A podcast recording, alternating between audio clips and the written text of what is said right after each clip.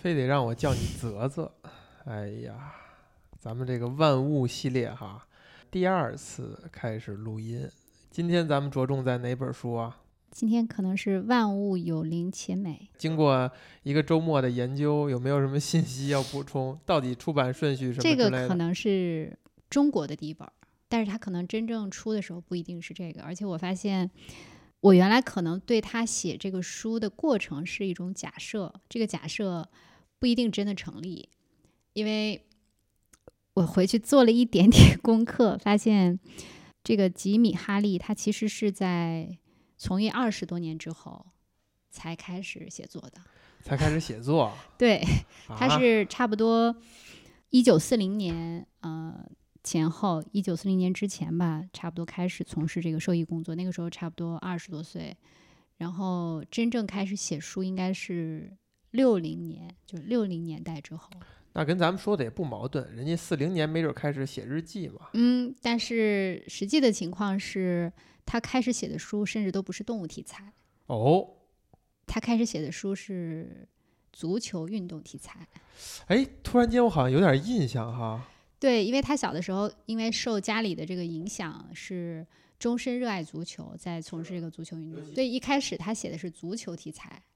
但实际上这个效果没有火。对，是的。看来就是他用足球题材先锻炼了一下自己的文笔。但是他写这个万物系列的时候，我觉得可能跟他过去的这个积累有关吧，还是取得了很快就取得了很大的成功。应该是七几年就呃开始出这个万物系列，然后呃连续几年的时间吧，就出了好几本儿的样子。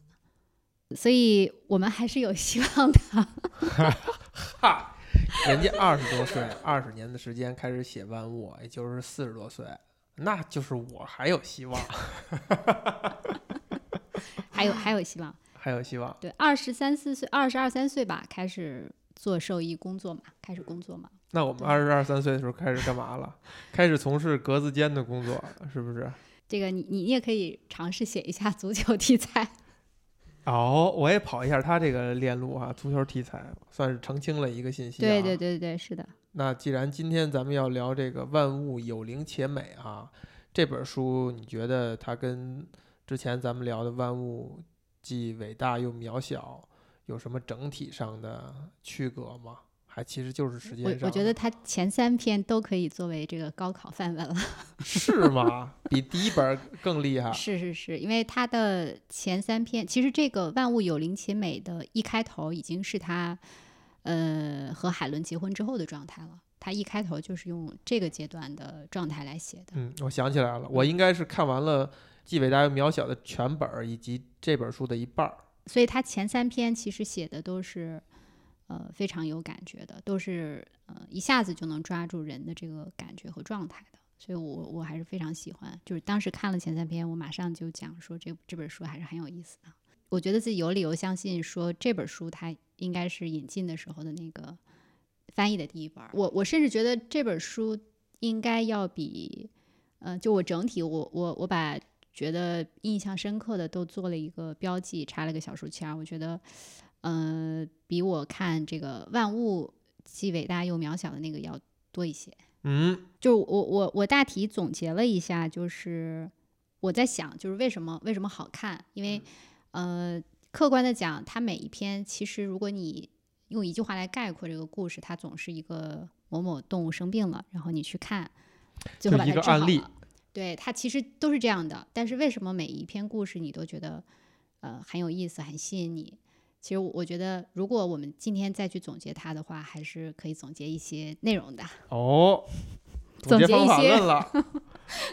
总结一些这个哎，我看我发现你这个这回是有备而来啊！你是准备自己要给自己制定写作计划了，是吧？先调研一下我我我上次录对上次录完了之后，我已经开始写了。我找了一个写日记的那个软件儿，对，都不是在本儿上写。对，因为我比较小心，还找了一个收费的，给自己点压力，是不是？就是反正你要写，你就让这个东西变得保险一点吧，不然的话，原来写的那些东西，其实在网上写的都没有了。就还是挺可惜的。哎，这还真的不得不补充一下哈。早在博客年代，这个泽泽曾经就担忧说，将来更新了这么多博客，或者说在论坛上的文章，有一天找不着，找不到了怎么办啊？那个时候我说，哎，那怎么可能找不到呢？都在网上存在。结果现在确实还是很多东西找不，到确实了找不到了。包括我以前的博客，虽然我导出了一部分，但是发现好像有一篇有一有些篇也是找不到了，嗯，而且自己也不太会看了，这是关键，对，现在可能你还有的，也许就是豆瓣儿上可能还，基本上没怎么写。所以我我也不知道，就是现在在写能能不能最好的，我觉得可能还是纸吧，就是你最好就是拿一个 TXT 文档存在电脑里边儿啊，存在网盘上也行。这个应该也不保险。我觉得最保险的 TXT 还不保险不保险，不保险。哦，因为我我以前用嗯用就是磁盘的时候，就是那个特别小的那个，那不保险，那容易坏。对，是，但是那上面其实有有很多东西，就原来我在里面存过很多很多东西，但是全部现在都看不了了，所以也不保险。格式并不重要，重要的是它不是一个实体。没关系，看不了了，你应该你也就忘了。有的时候会觉得你如果偶尔看到了你过去写的东西，会挺惊艳的，就是你经验啊，是是是，我是觉得，哎呀，扶额，我天哪啊，不忍直视的样子。因为你已经忘了你那个时候的那个呃那个状态了，就是那个时候反而比现在更更有文艺气息，或者更有感觉，所以你你再看那个时候，你会觉得挺惊艳的。就现在就变得特别的世俗。那你总结了什么方法论呢？嗯，第一个我是觉得就是为什么好看，是因为，呃，就你你看这里面它每一篇或者是每一段故事都写的是动物，但是你感觉如果你把这个动物换成人，它也一样适用，就是它全部都是用人的描写在写。哦，把动物拟人化了。对，比如说有有有一篇，我当时看了之后看了好几遍，我特别喜欢这一篇，叫《疯狂追车的狗》。嗯，他讲的实际上是他去给一个农庄的这个驴看病，然后呢，呃，他写了说，就这个农庄的那个农农夫呢，他有一条狗，他养了一只狗，然后呢，呃，他讲这只狗有一个什么特点呢？就是有很多的这个呃狗呢都喜欢追车，就是当这个呃兽医或者是其他的什么邮差啊开着车去这个村庄的时候呢，呃，这些狗他们都喜欢追。嗯，然后呢，嗯、它里面就讲了说，但是这只狗，这个狗的名字，它是一个牧羊犬，它叫夹克。他说这个夹克呢，其实，嗯，是不一样的。它为什么不一样呢？它绝非那种毫无原则的狗。哎，这个说法就很有趣对，是的，嗯嗯，他讲其他的狗呢，都是在工作之余找些消遣，然后他们最喜好的游戏之一就是追车子。可是夹克就不一样，这只狗呢，它绝非那种毫无原则的狗。你然后是被这句话击中了，是不是？后面还有一句话，他说他把追逐汽车当做一种可贵的艺术，而且每日练习，从不厌倦。充满了对人生的爱，是不是？，对，是的。然后紧接着他就讲说，呃，就是他分了几个段落，这个这个里面很有意思啊。我我我想把这段讲一讲。他这个车刚到的时候呢，他其实这个作者就发现了这只狗，然后呢，他发现，嗯、这只狗呢就在窥探他，藏在这个谷仓的门后。然后呢，嗯、要等他给这个驴治好了伤之后，准备出发回去的时候，他这个汽车引擎发动的那个时刻，这只狗就现身了。然后他说，他将身子低伏，眼睛紧盯着车子的前轮，然后一步一步的潜行过来。然后随着车速的渐增，他也将脚步越放越快。他就自然的把自己当成了这个车的一个赛跑的这个竞争对手。然后这个车速快，这个狗就跑得快；然后车速慢，狗就跑得慢。这是一个段落的描写。然后紧接下来他讲说，这个狗呢，呃，看见前面有一个转弯，然后这是它抄近路的大好机会。描写说这个车子会沿着这个正常的道路走，但是呢，这个狗就耍了一个小心机，哎，它会抄一个近路，并且呢，他恰好就在这个车子驶出这个路的时候呢，以一个优雅的姿态跳出石墙，然后又不慌不忙地坐在岔路旁，然后带着胜利的表情目送我驶上公路。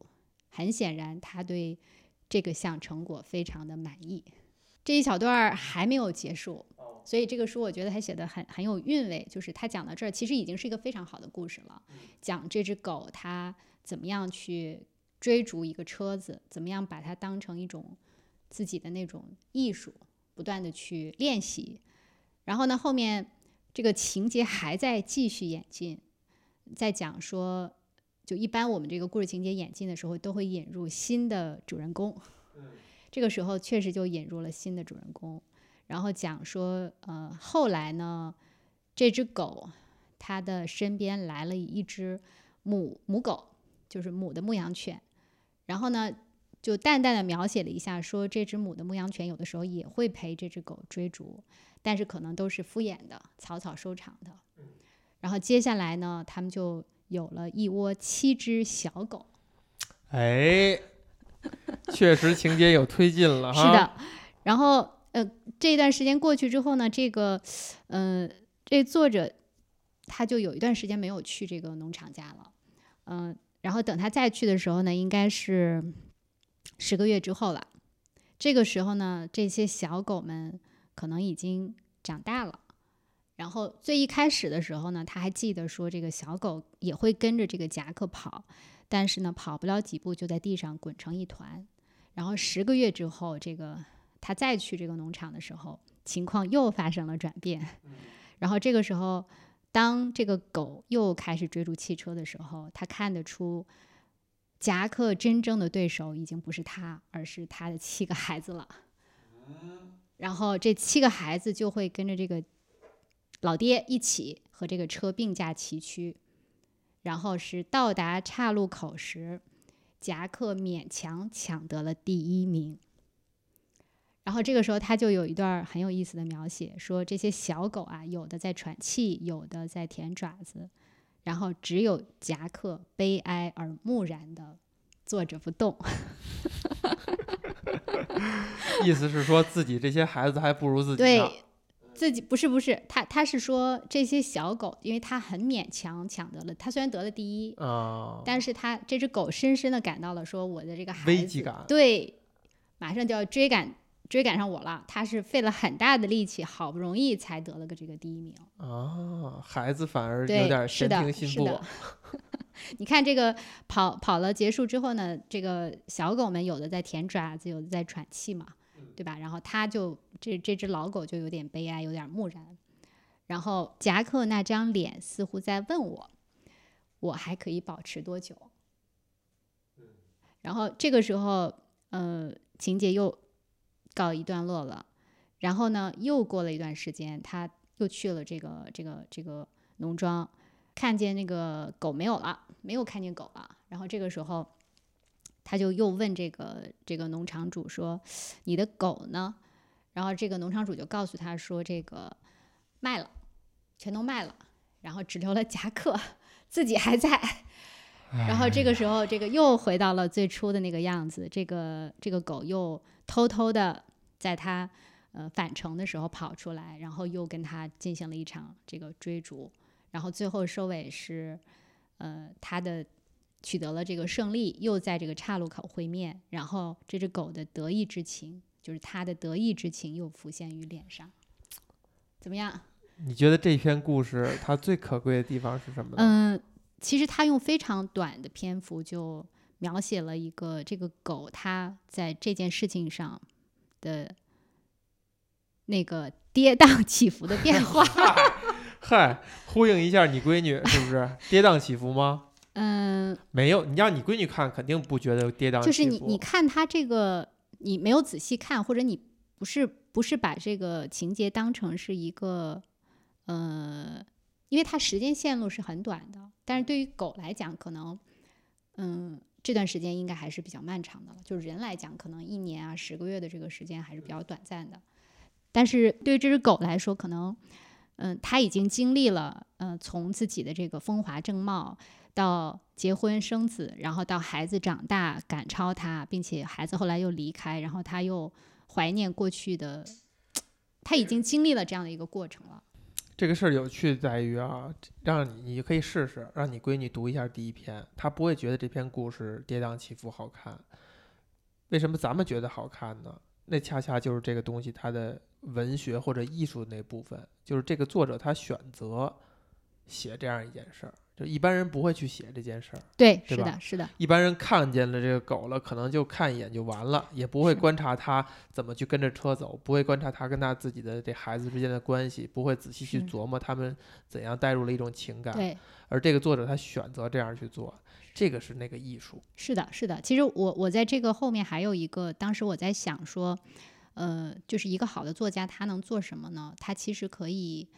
呃，就这其实是一个很普通的环节，就是很多人都会看到说，哎，有一件事儿发生了，有一只狗在追着车跑，但是你不会把这件事儿做任何的额外的这个联想，但是这个作者他其实是可以构建出来一种别样的场景，让另外一种故事附着在这件事情上，然后对它就会变得非常不一样。对，但你又说了两点，其中有一点就是说，如果我们用用什么样的语，比如这个作者选取的语言哈，很风趣、很幽默，然后这个代入呢也不是简单的拟人，它是有一种还还隔着一层人去揣摩狗的心态，就很有趣。这个我想到哈，咱们的朋友这个大老全儿 曾经说过，他他说他在美国的时候哈，路上会看到一些懒洋洋在那儿晒太阳的狗，就因为比如加州加州的这个环环境非常好，阳嗯光明媚嘛，他就看那狗啊在那晒太阳，那舒服的那个劲儿啊，那眯着眼睛，他就想说，他就想跑过去拍拍那狗，说说说你丫还知道你是一条狗吗？你你怎么舒服成这样了？就是这种感觉，就是他要要用一种很。呃，风趣的方式哈，去表达出来，这其中这是其中一点。另外一点就是，我觉得其实每不是每个人都愿意留意这种视角。嗯嗯嗯，就是作家他一定是非常敏锐的。对，嗯因为包括我之前我跟那个也来过宽马路的那个艺术家王宁在聊一个项目的时候，我就发现他很自然的联想到了，就诶，如果这个东西用蚂蚁的视角去看，它会是什么样儿的？如果蚂蚁爬在地上看到了一起凶杀案，它会是什么样儿的？我当时就觉得说，这个这种想法我一辈子也不会产生。但是你说蚂蚁的视角有趣吗？我也不觉得那么有趣。但是当你说出来以后，这个东西它就可能变成一种趣味。但是我之所以想不到，不是因为我想不到“蚂蚁视角”这四个字，而是因为我天然认为这个东西没有那么有趣。但是当你把它讲出来以后，它反而变得有趣了。这个就是那个艺术的部分，而且还得要看最后呈现的那个效果。如果是一个平庸的人去写这个的话，可能也就真的没有那么有趣了。嗯，那你有没有想到看完这篇以后仿写我？我我我就 看了一下我这个前两天的日记，哦，然后 做了一些改动。做一些改动可还行？呃，就是我觉得这个事儿它是可以，嗯、就如果你有意识的，对你有意识的去去去想，或者有意识的去练习，某种程度上还是可以做的稍微好一些的。当你意识到这是一种练习的时候，你会不会觉得很沮丧？嗯、就它不是一个自然天然的反应。就还是我上次说的那个，就是，就比如说我现在再写一遍同样的事情的那个日记，嗯啊、其实我我想呼应的是说，上一次你你提了一一次说，第二遍你没有意思，你觉得没有意思了，对，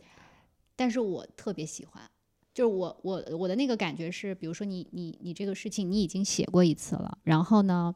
嗯、隔了一段时间，或者是第二天你你再去看这个事情，你觉得写的有点儿不令你兴奋，不令你满意，那这个时候你尝试着去再写一次，或者换一些语言，我觉得我特别享受那个过程。我享受的是改改一个已经有的东西，这个东西最好不是我弄的，就是是别人弄的。我改这个过程，我还是还可以。那有什么区别吗？区别在于对你来说还是第一次，对，就对我来说还是第一次。改这个过程是一直是一个游戏，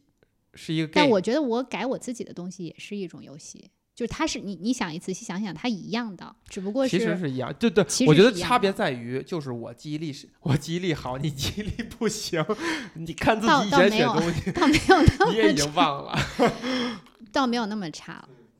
就是你前一天写的，你至少还记得，或者是说，呃，我享受那个过程是说，尤其是当你知道了说这个事情，其实你是可以把它放大的，就是那个作家的这个作用是说，他可以把一件事情很小的事情放大，或者是把它点亮，或者是给他一个背景光，让这个事情变得哎，别人可以从另外一个视角去看，这个事情是很有趣的。就是同样一件事情，你完全可以换不同的视角去写。那对你来说，你就有好多种选择，好多个游戏，你选择放这个还是放那个，放这个情节还是那个情节，放和不放，就像这个积木一样，你有很多很多的玩法。就这个过程其实是特别享受的。哎，那我觉得书说至此哈，我认为你确实比我更有可能成为一个作家，加油吧，泽泽。好，然后呃，哦对，还有一个就是，嗯，还有一个特别特别特别好看的地方在于，嗯、就是刚才我你你你刚才讲说他在以一个人的视角在揣摩，其实我没有这种感觉。就我在看的过程当中，他确实是把这个动物，呃，当成了人的那个感觉来写的。嗯、而且呢，有一个很有意思的点是说，因为因为他是在写动物，所以呢，动物它的生老病死是要可以在这个作品里面反复出现的。所以你会发现，他写生和死的密度是非常高的，就比一个普通的写人的那个作品要高很多。是的，但是生和死这件事儿，就是往往它可以极大的改变这个作品和一个情节的那种场域。粘稠程度，嗯、情绪的粘稠，反转，对它可以很快的起到反转这个氛围的作用，所以你会觉得它很有张力。就是你看这个一个作品也好，或者是几篇作品，它隔几篇可能就会出现一个生与死的场景。嘿，还这确实经过了总结的哈，哎呀，有有一个故事吧，我我我再我再讲一下，也也是，呃，这里面它呃它有很多这个农户是养羊的，然后羊呢它是会有嗯、春季的这个嗯、换毛不是换毛，是这个会呃生很多小羊啊，啊。春季是相当于这有什么不好说的呀？呃，所以他的工作在这个阶段就变得非常的繁忙，而且这个阶段他就会见证很多的出生和死亡。哎，然后呃，有一段呢描写的这个呃，他是去帮这个班先生去接生，去给他这个羊接生。然后呢，他接生的时候呢，就发现了说，呃，这只母羊呢，这只呃，就是母羊身体里这个小羊已经死掉了。嗯，所以他需要尽快的用手术把这个羊给小羊给弄出来。然后呢，嗯、结果这个母羊它就非常的伤心，就非常难过。就是在整个的这个呃手术的过程当中，嗯，这个作者他是能够感受到的，说这只母羊的头低的都快碰到了地，它边喘气边磨着牙齿，好像很难过的样子。然后这个时候他说：“我什么都不能给他，虽然我知道他需要的是一只活生生的小生命。”就是这个母羊的状态其实是非常不好的。他就跟这个班先生讲了这样的一句话，他说：“呃，我可以为他打一针，我可以为他装一副这个呃子宫压定器，就是帮他去在身体上恢复。但是他现在最需要的呢是一只小羊，否则他会放弃生存。”就这个作者是觉得，如果不给他一只小羊，这这这只羊他自己就不想生存了。然后他就问这个班先生说：“你有没有多余的小羊借给他？”班先生说：“没有，至少现在没有。”然后他又紧接着说：“可是他今天就需要，否则就太迟了。”然后这个时候他们俩就想在想这个办法。班先生跟他提起过有一只呃被遗弃的羊，已经长了差不多两个星期了，不是刚出生的。然后呢，就是他生下来的时候，他那个羊妈妈不知道为什么不让他吃奶，所以呢，这只小家伙呢就混在别的这个小羊当中，就他没有真正的他们真正的妈妈不要他，就把他给遗弃了。然后他们就说，可不可以用这只羊替代它？开始他们还有一些担忧，说因为它已经两周了，就已经比较大了这只羊。后来说还是要试一试，然后呢，咱们可以玩那套老把戏。哎，看到这儿我就非常的好奇，是什么把戏呢？嗯，就是他们把刚出生的那只死羊，已经死了的那只小羊的皮割下来了，把小羊的皮剥下来之后呢，套在了这只替代的这个小羊的背上，嗯，然后就把这个小羊就送到了这个呃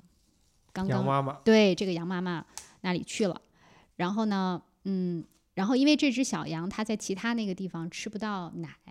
所以它特别自然的就钻到了这个母羊的肚皮下，大大方方的吸吮起来。嗯这个故事就告一段落。就这只呃母羊呢，它当时也没有做任何的这个抵抗，他可能可能也知道，可能不知道啊。但是他们用了这个老办法、老把戏，就让这个母羊就接纳了这只小羊。然后过了一段时间呢，呃，这个兽医再去的时候，就发现，哎，他们俩已经完全没有任何的，就像隔阂了，对，没有任何的隔阂，那个羊皮也不需要了，就是跟正常的这个母羊和小羊是一模一样的了。然后这个中间呢，他当时去治这个羊的时候呢，其实还有另外一只羊。这只羊呢，在治的过程当中，就发现说可能已经无药可医了，所以他希望这只羊能够尽快的死去，就给他注射了一支这个呃镇定剂吧，就是大概这样麻醉剂。然后结果呢，发现说呃这只羊它过了两天自己就活过来了。本来以为这只羊已经死了，但是嗯，最后还是活过来了。所以，呃，当时那个作者就特别的感慨，嗯、他是说，就是你同时一边见证了这个生命诞生，一边又见证了这个死亡，而且通过这样的这个故事吧，能够推进这个情节，而且他在中间讲说，其实很多的生命它之所以会死去，呃，可能恰恰是因为你对死亡，或者是你对这个嗯、未知的这种恐惧，先于你生命的结束就到来了，嗯，所以你会死去。它并不是说真的你这个疾病是治病的，而是是的有可能是你因为恐惧，因为特别的害怕，这个东西提前到来了，然后你放弃了这个抵抗。这像有人说跳楼自杀的人都是在空中的时候被自己吓死了。你讲完这个故事哈，我在想，就这个跟之前那个狗的那个故事相对比，狗的那个故事其实更像是体现了这个作者他真的是发自内心的热爱动物，热爱这些小动物，去观察它们，去试图理解它们，然后试图把这些趣味记下来。因为我们在聊作品的时候，往往会想这个作者他坚持把这个东西变成一件作品，坚持把它写下来是出于什么样的目的？那第一篇可能真的就是出于他热爱动物，他觉得这个事儿太有趣了，我必须要把它写下来。那这个关于羊的故事呢，其实就真的是他太热爱他的工作了，就他非常引以为傲，引以为自豪，所以他才会描述他想尽办法从甚至都在讲玄学的东西去拯救一个羊的生命啊。就是我我在想，如果呃是一个正常的人类写人类的作品，或者是一个不管什么题材，其实呃呃生和死其实很难说以这种呃节奏来写，就是可能你通篇的故事里面，嗯，有一两起，对有一两起可能。也就也了不得了就也就差不多了，就是一个浓墨重彩或者是一个一个非常重要的情节，但实际上在这个书里，因为他是在写动物，所以它可以有很多，所以这个东西就是让你会，嗯、就是你的那个情绪和情感可以以一种，呃，非常高密度的这种转换，所以你看着会觉得，嗯，挺过瘾的那种感觉，就是你一直是在经历那个情绪的起起伏伏，就这个也是跌宕起伏 跌宕起伏，或者就是他把这个情绪的那个密度做所以的这一套你说第二遍了，你第一遍你忘了是吧？很好，就是表达一下，没有别的意见。说第二遍了啊！然后还听众朋友们，我这不是剪辑事故，确实是因为泽泽他说了第二遍，大家听着也会忘记吗也会什么，嗯也会忘记。哦。还有一个是说，嗯，就是我发现他写小动物的时候，就是多数他那个动物的描写，他把他们也也是按人像人一样写，但是你会发现，呃，他写动物的时候，基本上全都是非常积极的，嗯，非常正向的那种高贵的品格，就是不是写这个爱呀，就是写这个动物们怎么样，嗯，可爱调皮，或者是它的那个可贵之处，就是它会放大这些动物的那个更可贵的那种品质。但实际上，它这里面所有的人物，就真实的人的描写就不太一样，基本上都是会把人写的，嗯，有很多缺点，然后非常的平凡，嗯，非常的普通，就他们就是很渺小的。你觉得为什么呢？你听懂了吗？我听懂了。你觉得为什么他这样呢？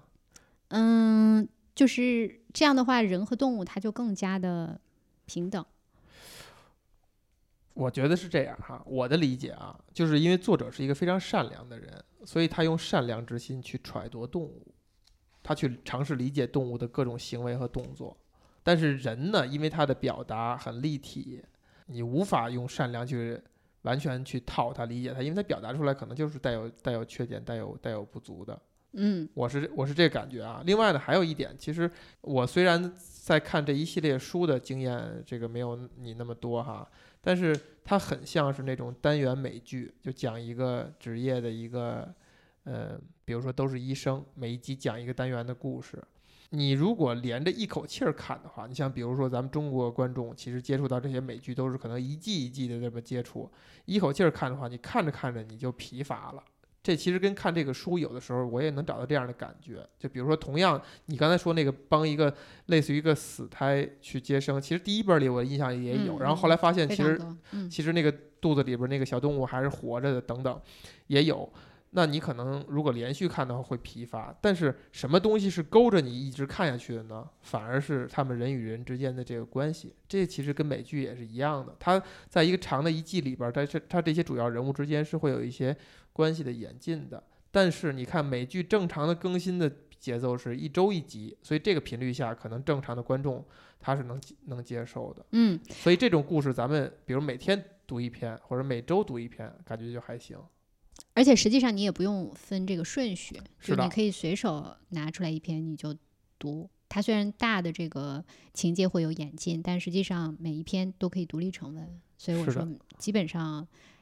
还对，如果咱们要是嗯带货的话，就可以让大家买了以后放床头，对吧？每睡前睡前拆出一本儿来看一篇，其实还是挺享受的。对，是的，是的，嗯，然后它的里边的那个，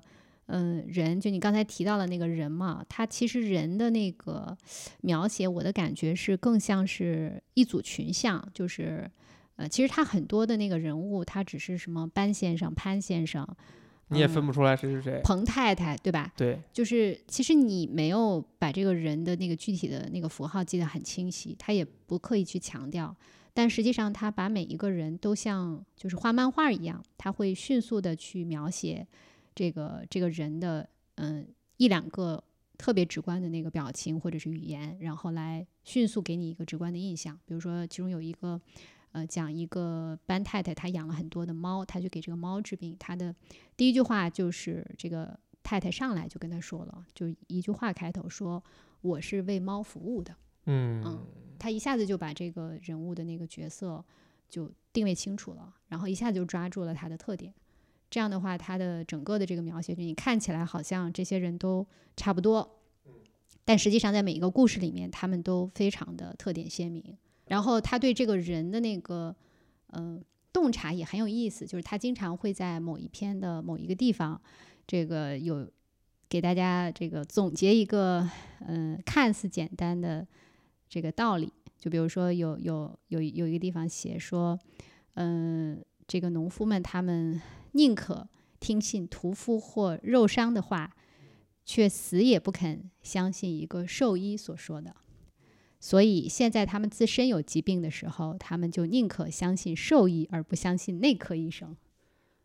就是讲这个、哎这个这个这个农夫他很逻辑哈，对他很自以为是，然后呢，嗯、自以为是到什么程度呢？说他自己家里的这个小动物生病了，或者是这个牛啊、马呀、生病了，羊啊生病了，呃，他就会信这个屠夫或者是肉商的话，但是不相信兽医。然后当他自己身上生病的时候，他自己身体有毛病的时候呢，他们就相信这个兽医，但是不相信内科医生。还有他这个书里边其实有有很多的那个情绪的描写，就是刚才说到他因为有生有死这种情节很多，所以那个情绪是非常的饱满的。呃，当时我其实是有一个感觉，就是就你看这本书，他在描写人物的那个呃情绪和状态的时候，嗯、有一点像演话剧，就是话剧是一定要夸张一点，把这个人物的表情和情绪演出来。是的，嗯，所以看这个书的时候，他中间描写人的情绪，其实他没有回避，反而有的时候是刻意去突出，就一定他要有很饱满的情绪，这样你读起来就是一篇，嗯、那个情绪激昂，对情绪又又跌宕起伏了。嗯、就是很很很行，我知道你闺女“跌宕起伏”这个词儿跟你学的。很明显，可以把这个情绪演出来吧，不要用跌宕起伏，可以用流连忘返吧。是一个意思吗？流连忘返，你得把这个笑的声音录进去啊，不然大家又认为我在欺负嘉宾了，你知道吗？每次我跟嘉宾录音都是很愉快的一个过程，等剪出来的结果，大家就说我欺负嘉宾。你这你这上哪儿说理去？那这个还是剪的问题嘛？是因为你没有把笑声素材录进来，感觉好像是我自己那儿是吧？调侃对方已经无奈了，下次你要配一个这个可以别罐头笑声。别对别在胸前的麦克风。哦，那你泽泽，你给你给那个支援一下吧。还有一个我想说，就是他的那个景色的描写吧。就是哎，你看哈，我这儿插播一下，万物系列啊，据我不完全研究了解，他在很多年前是拍过一个剧集的，然后呢，在更多年前他是拍过一部电影，而这而且这部电影是由安东尼·霍普金斯老爷子参演的，但是具体他是演的男主角，还是说这个他的上司呢？我还没有太仔细看。然后就是去年，其实他出了他的新的翻拍版的剧集，好像第一季只有六集，很凝练。我仍然是遵循那规律，前几集看的是津津有味儿，然后到中途就放弃了。但是我为什么想到这一点呢？就是新翻拍的这个剧集，确实就你刚才起的那话头，它在景色上花了很大的笔墨，就包括这个剧集的开头啊、结尾，会用这种航拍去拍那个英国那种乡下小镇的、那北约个克郡哎，嗯约克郡的那个风情。而且呢，我已经忘了书上的有一些情节了，比如这个剧里边，我还能记得是说，他们经常会在一个桥上，这两辆两辆车就顶牛了，然后呢，就需要有一辆车退回去，给另外一辆车让道儿。就其实是一个那个环境是一个相对没那么先进的、有点落后的一个乡下的小嗯的环境嗯哈。嗯包括这个男主角哈利跟以后他的妻子海伦的海伦的之前的一个是男朋友还是未婚夫，俩人曾经是共乘一辆车跟哈利的车顶牛在一起，还有这种就是类似于戏剧化处理的桥段啊。就是很多书它其实都会，呃，我以前，嗯，这种情节经常是忽略了，对，就有有些书，尤其以前看那个金庸的小说的时候，经常很大的一个桥段在描写江南的一个景色或者是一个湖，而且描写非常之类的，对，非常细致。那个时候其实我不是很能理解，说为什么花好像很大的一个段落去写一些，我觉得跟主题好像跟对，这个其实情节他是在《明报》上骗稿费是吧？充充篇幅，不要这样，不要这样。那个说回来啊，就不太理解到底为什么。嗯，后来有一次就是陪我姑娘，陪我们家那个小闺女上课，上一个大语文的课，然后那个老师他就在讲说，氛围的营造和你这个呃氛围的营造是如何推进情节的演进的。哎，如何推进？就是他会借助这个景色和景物，就是你整个的这个背景的描写，其实是作者一般会用这种方式，呃，烘烘托出来某种情绪，气氛、某种情绪，就是就是你的一个背景。就像你画画，你要画一个人物，可能你先把这个背景给画好了，先给他一个设定，一个场景的基本设定。然后这个设定呢，如果你读进去的话，它会带着你，就是你你你视觉上你会有一种想象，就像像这次我读这个书的时候，就是呃你会有很多的联想，尤其是这个年纪大了以后，就是你对自然风光是有一更关注了，嗯、呃向往吧，有一种向啊往吧田就是对，有一种向往。当你带着这样的情愫再去看这个书的时候呢，你你会非常仔细的去看那个里面的景色的描写，呃，那个房间，那个呃法宅，就是它的那个院落，然后呢，你的脑海里就会浮现出来，就你自己会构想和构建说，哎，那个东西它可能是一个什么样子的，嗯，然后你边看就边在脑子里面像过电影一样，你就想象出那种情节、那个那个情境来，然后你就真的像被作者带进那个当时那个故事里边一样。嗯，就这个这个，在他的这个很多的作品里面，他基本上他都会，尤其是在他出诊的那个时候，有的时候早上从家里呃离开，对吧？甚至从早上一起床就开始写起，写一些这个细小的生活的情节，呃，怎么样烧水，怎么样打水，像这个里面第一篇上来就是他的那个呃，他和海伦住三层，然后那个水房在一层，他要绕过好几个楼梯，然后把这个水。冷水打上去，然后在楼上煮茶，然后吃早饭，然后再怎么样告别，然后呃才离开。然后那个时候早晨的这个阳光呀、鸟叫呀、外面的这个花香呀，怎么样能够嗯烘托出他和他的这个嗯爱人两个人的这个相互依偎的这种情节。然后等他出去以后，他能够描写出来说，在这个非常广阔的这个路上，他所见到的这些风景，然后。有的时候他就会这个时候就会接他，呃，接下来要看病的这个农庄，他会有一些描写，然后就非常自然的过渡到他即将要要去出诊的这个农户。你这个经过一个周末哈，确，我觉得你确实仔细的琢磨了一下将来写作的事情，是吧？开始从写作技巧上分析了。哎，那另外你有没有觉得这有也有可能是这这个年龄大了？关注的事儿没有那么不不像你闺女似的关注跌宕起伏了，有心境的变化的产生吗？嗯，我觉得应该是有的。呃，它跟年龄应该没有关系，它其实我觉得是一个视角的转变。就是原来我读故事的时候，或者你读书的时候。呃，你可能想的就是怎么爽，反正我是读嘛。对，以前你说过这个话，你看书快，就是因为你想知道它后来到底怎么发生的，对，赶快知道。是的，是的，就是那个时候你享受的是读书给你带来的那种，嗯，不是，还是情节，其实还是情节，对，或者是情节，甚至甚至我也认同说，那个时候可能我对人物的刻画的那个描写，那你没有那么就是你教教教出来的，我一看就知道，根本不招不教人关注人物。我觉得这个是需要一个过程的，就是嗯，因为你开始被什么东西吸引呢？就是被他的情节吸引，就是那个东西吸引着你，这是一个引上你愿意阅读的那个那个第一步。我觉得我的那个链路不太一样，是因为我确实我的最早的启蒙确实应该是评书啊，那评书其实是情节推动的，但是真正我看书的时候，真的是一开始就读的名著，那个时候你就。自然的，如果你能读下去，就是因为你被人物吸引。然后我还有一个这个所谓的一个经验，就是，呃，你知道现在年轻人哈，有一部分人他不看书了，但是他听那种广播剧。那个广播剧我真的尝试着听过那么一两个火的，我真的听不下去，因为他就基本上把那些描写性的东西全部删掉，直接用人台词录出来。你根本不知道发生了什么，就算他配音什么大风的哗哗的刮什么树叶，你根本听不出来。就是那些描写的东西，他就不要这个就跟那个免费小说很像。免费小说就是我我装了几个那个免费小说的那个 app，那个上面就是很多的那个呃霸道总裁，就类似的这种叫叫叫男频女频。我开始还不知道什么什么东西。对，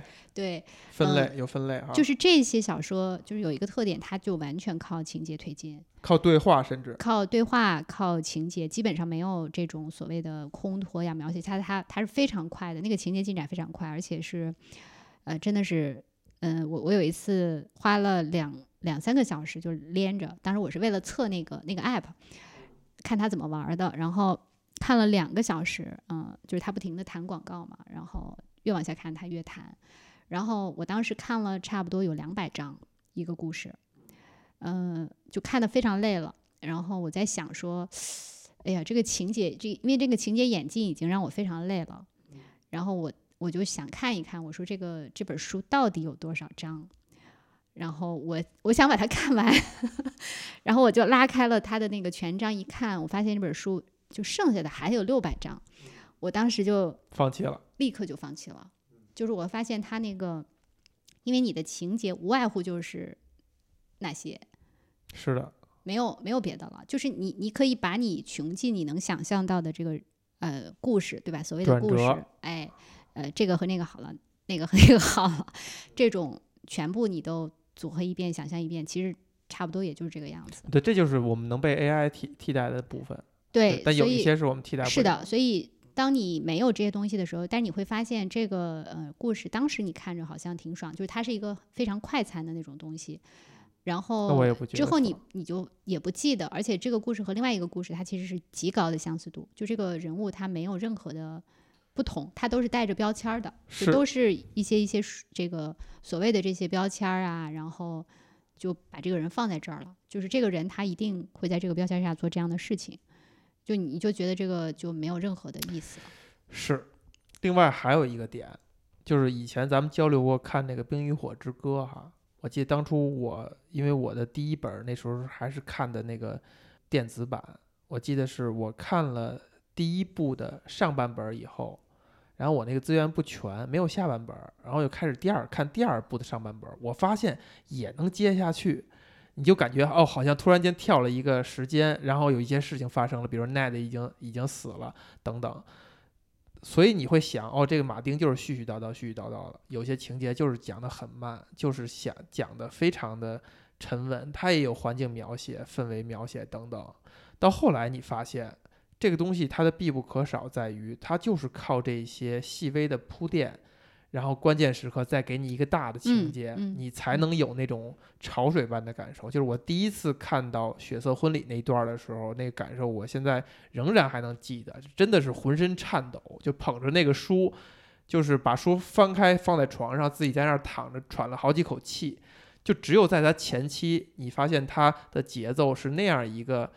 循序渐进的角度去展开的时候，到这个关键情节起来，才能有那个效果。这个东西是永远不会被电脑或者 AI 嗯取代的，它这种韵味是属于作者个人的。嗯，所以我我觉得这个作品就是我我刚才是说这个就是你有这样的认识，它是一个过程，就是对我来说它是一个过嗯程。就它它它的过程的必要点是在于你得把自己带入写作者的身份。对你说的非常对，就是这个意思。就是当你完全是一个读者视角，就是你从来都不想说我怎么去表现和表达的时候，你你可能完全就是只去享受它的情节的推进，只去感受那个爽的感觉就可以了。但是有一天你突然发现说你也想表达一些什么东西的时候，你就觉得情节其实反而是最最乏味和无力的。是的，然后你就一定要通过一些人物的塑造啊，或者是你背景的描写，或者你更大的一个呃，不管是景色还是场景的那个构建，然后因为所有的故事就是太阳底下没有新鲜事儿，所有的故事其实都是一样的，就最终不同的还是那个人，还是那个今天还真是是解决了我长久以来的一个疑问，因为我发现有的人真的就可以无限的看网文，就他比如说他上班的时候摸鱼的时候，你发现他可以在什么晋江起点上一直看下去，而这个人在我看来是一个很高素质的、很高知的人，我就很纳闷儿他为什么能看下去网文，也许就是因为他从未把自己带入一个作者视角，嗯，就或者是他是纯消费他没有尝试过说自己写东对，西，当你自己想一个东西、写一个东西的时候，这个时候你才会真正发现说，哎呀，其他的那个你看过的那些作品的作家，有的人真的是非常厉害，就是他可以把情节、人物、背景、景色所有的这些描写都融为一体。就融为一体是说，就你这个东西它又不能单独存在，它一定是能够以某种特别巧妙的方式结合在一起。是的，这个才是功底。是的，啊、但是那个东西是不是呃可以通过 某种训训练 达到的呢？我觉得，呃，不可以，不知道可以的。就是你可能可以达到某种程，就是当我们现在今天拆开来说这件事情的时候，啊、好像它变成一个方法论，你可以习得，呃，但是我我觉得这个事情就跟你所有的这个作品，包括艺术家的那个创作是一样的。就是你当你拆开来看的时候，你可以头说的头头是道，但是你是你去自己去学或者自己去做的时候，其实就是照葫芦画瓢，它其实是画不出来那个样子的。对，这评论跟真正创作还是两回事儿。而且有意思在于，你比如说加西亚马尔克斯是非常喜欢海明威的，但是你看他写东西跟海明威一点儿也不像，就是他喜欢他是喜欢，但是他也不是通过比如拆解、学习、获取人家成功经验去。我觉得肯定不是这么个学法，就是你你你你你你你有可能是，呃，我以前曾经做过一件什么事情，就是，嗯、比如说我这段时间会集中读一个作品，然后我会发你现找到人家的感觉，对我找到他的感觉，我会发现我这段时间写出来的那个文字的风格、那个感觉就很像，就是但是这个东西很像，它是怎么来的呢？其实我并不知道，但是我就有这样的感觉，是说当我很这段时间，比如一个月，我都在读散文，都在读这个，我听说有一些作家也是这样工作的，就是他会有一两个参照物，就在他决定下笔之前，他就在找他一两个喜欢的名篇和作者读几遍，把这个感觉以某种方式、玄学的方式印在脑海里边，然后再去写。我忘了是谁了，但是这就这个，因为你读的是一种风格嘛，对就是你把这个风格放进去之后呢，它它的那个东西，它应该不是说像，呃，比如说像一个音符，像像这个谱子一样，你照着它把它弹出来，不是这样的感觉。，对它应该是说，呃，有一点上色吧，就是你你有了这个感觉之后，它就就成了一一种对，别别用语言来解释了，很苍白。就其实还有同理的，就比如说你去面试，就以前哈，十多年前、二十年前，咱们那时候说去面试的时候，如果这个面试当中有英文环节的话，我就真的找一个相关的美剧啊，在去之前看一集，就听人家说话，然后把这东西这个感觉带带进来。其实就是你把自己带入进去了是的，啊、如果你用带入进去的这个视角，可能更更更容易描表达这个意思吧。你带入进去之后，你再以你在那个场景和那个状态下的这个东西描述出来的，可能就是不一样的了。没尝试让你闺女看看这书，她不看，看了一篇还是怎么样？还是逆反呃心理不看？我觉得应该是，就她往往就是我推荐她，我第一次推荐她东西的时候，她都不看。你 给什么理由呢？不需要理由啊，上次已经讲了，不要问为什么。就你这个为什么是这个？那你就要换一个换一个方式，换一个方式去推荐。哎，我想想哈，我爸妈曾经怎么样安利给我东西呢？我还是挺接受的。比如我妈最开始让我看《基督山伯爵》，我真的就老老实实捧着看，而且也还挺享受的。还有一个，我我要不读一段吧？我读一段那个圣诞节，他有一篇写圣诞节的，我还挺喜欢的。呃，有有一篇讲这个圣诞节的，就是嗯，这个兽医其实他的工作是非常辛苦的，基本上嗯一年是无休的，就是即便在节假日，可能他心里觉得说我这个节假日可以是就是 on call，对，而且而且他是一天二十四小时，就随时随地，因为嗯，经常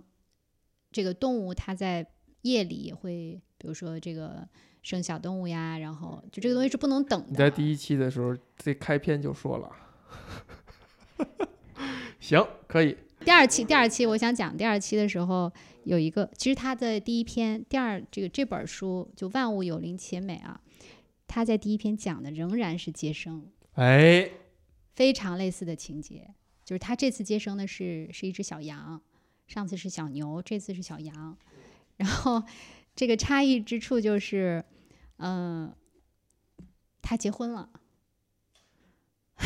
嘿，你看看，这一下让你点出来这个两篇的，它就可以然后形成一他个互他文的关系。对他开篇的第一句话是说，每当我钻进被窝抱着海伦时，我都会想到这世界上再没有比在天寒地冻的夜里搂着自己的好女人更享受的事情。我印象太深刻了，我我很明确知道我看过这本书的至少开头。就是他讲说这个对，你知道一本小说第一句有多重要，对吧？这个是所有作家都为第一句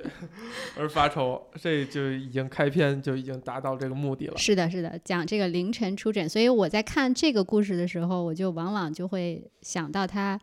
呃，上一次讲他这个半夜出诊，嗯、就是是完全不一样的。他这一次是，就是每当他刚从，呃，像刚从北极回来似的爬回他身边时，他总是毫不畏惧地迎接我，用他的体温温暖我那冻得跟冰棒似的躯体。顿时，两个小时之内所发生的事情似乎都像梦那么不真实了。就这是他他开篇有一个统写，就是一个一个概述。然后呢，紧接下来就讲说，呃，凌晨一点的时候，这个电话又响了，他要去检查牲口。然后呢，这个兽医呢也，一般这个农人会有很多是晚睡的，然后他们在睡觉之前呢，总是要检查牲口，然后看看是不是要 找个倒霉的兽医。嗯 呃，然后他就是这个成为这个倒霉的兽医，然后在大冬天的时候就又去出诊，去给这个呃小羊接生。然后这个中间讲了很多的这个过程啊，讲他这个接生的是一个这个双胞胎小羊，呃，有两只小羊，然后费了很大的这个力气，呃，终于把这个羊接生出来了。就是到这个文章的结尾的时候，就是他就飞快的逃离这个农户的家，就是飞快的，就是。呃，回去了，然后都自己都不记得是如何把车驶进车房，然后呢，开门走进卧室的。然后他说，他唯一记得的就是，当我钻进被窝拥抱海伦时，他毫不退缩的就把腿跨在我那冻得冰棒似的躯干上，然后那种温馨实在是令人无法置信的。就为了这一点，出一百趟夜诊也是值得的。哎呀，就这这这篇他。特别好的就是呼应了他在另外一本的那个那个情节，就是非常类似的。但是那个时候他是单身，嗯，那这个时候就这个整体，你你会感觉，哎，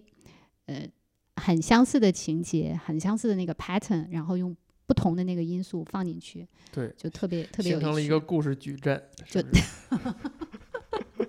就特别有趣，嗯。完了，我刚才要讲什么我都忘了。你想读那个圣诞节？哦，对，我想读圣诞节。好，来圣诞节。对，刚才讲说他其实没有太多时间休息，然后还要经常出夜诊，然后，嗯，这个圣诞节又是他在圣诞节的这个凌晨被叫醒，然后说，呃，大概是清晨六点钟吧，然后威里山庄，然后这个是乳牛发烧了，你快过来一趟，然后他就过去了。呃，过去之后呢，呃，他其实是就是很沮丧的，因为他今天本来计划要过一个没有人打扰的这个圣诞节，对吧？然后他盯着天花板，心想这就是圣诞节，我必须在这一天走出这个世界，继续面对日复一日的工作。电话中的何先生那么残忍地把我拉回现实，而我却毫无与他商量的余地。他没有说一句抱歉的话，也没有表示不好意思，连最起码的圣诞快乐都没有说。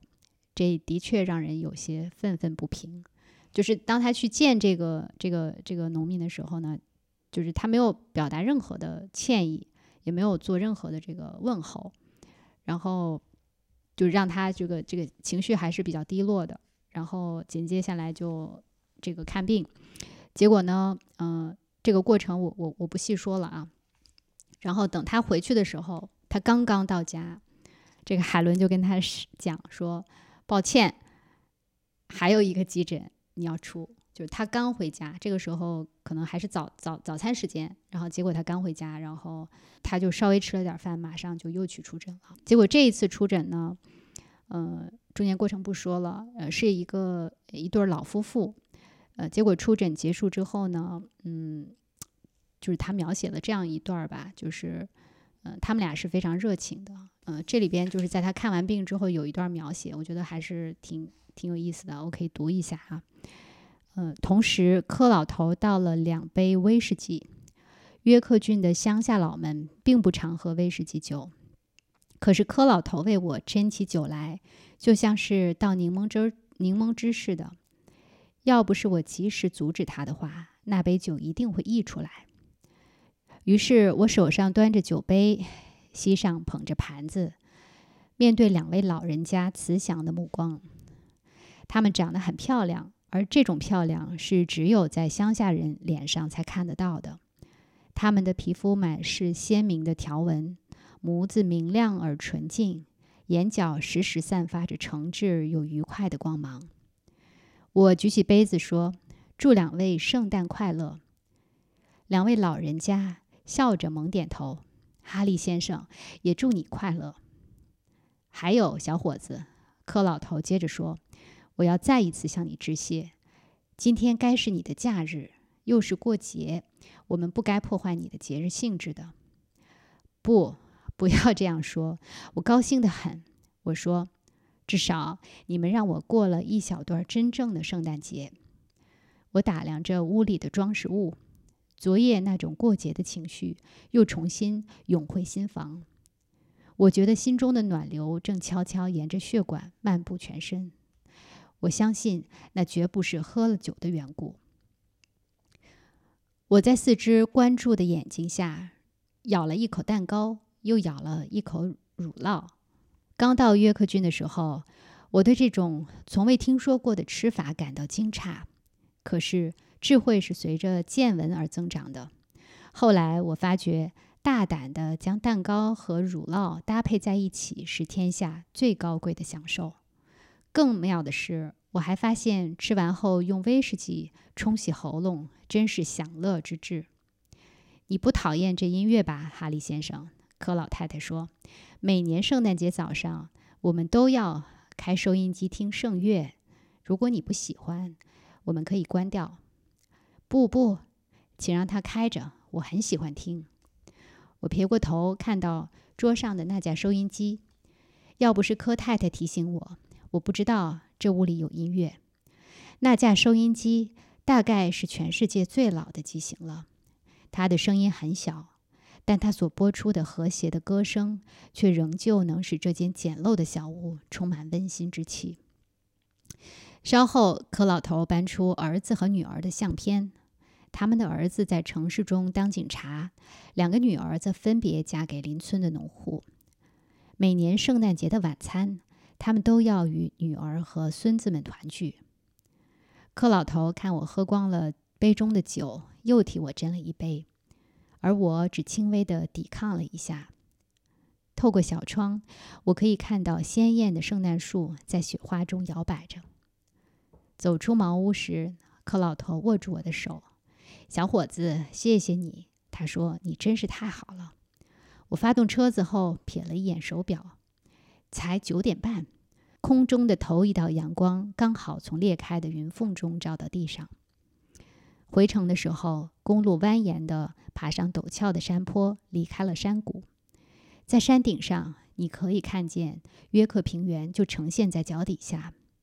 每次从这儿滑下山坡，我都会为这儿的景致感到激动。这片布满雪白雪的土地上，看不到烟囱和工厂。在这圣诞节的当，你只感到一股祥和之气，浮荡在平原的上空。虽然下面的房舍、农庄距离我非常遥远，可是我觉得几乎伸出手就可以摸到这片熟悉的土地。我回过头朝山谷那一端仰望，几间农舍紧紧地依偎在山脚下，白雪皑皑的田庄散于谷地之间。远处峰头上的云层中透出了几抹金色的光芒，照射在山谷里。我可以看见柯老头的茅屋，在那儿我重新找到了圣诞节的平安和祥和。农夫，他们是大地之母。你说会不会有一天可以上一个这个农村这种地儿，我就像那个当兽医一样的，给人家挨家挨户讲讲怎么做短视频就行了。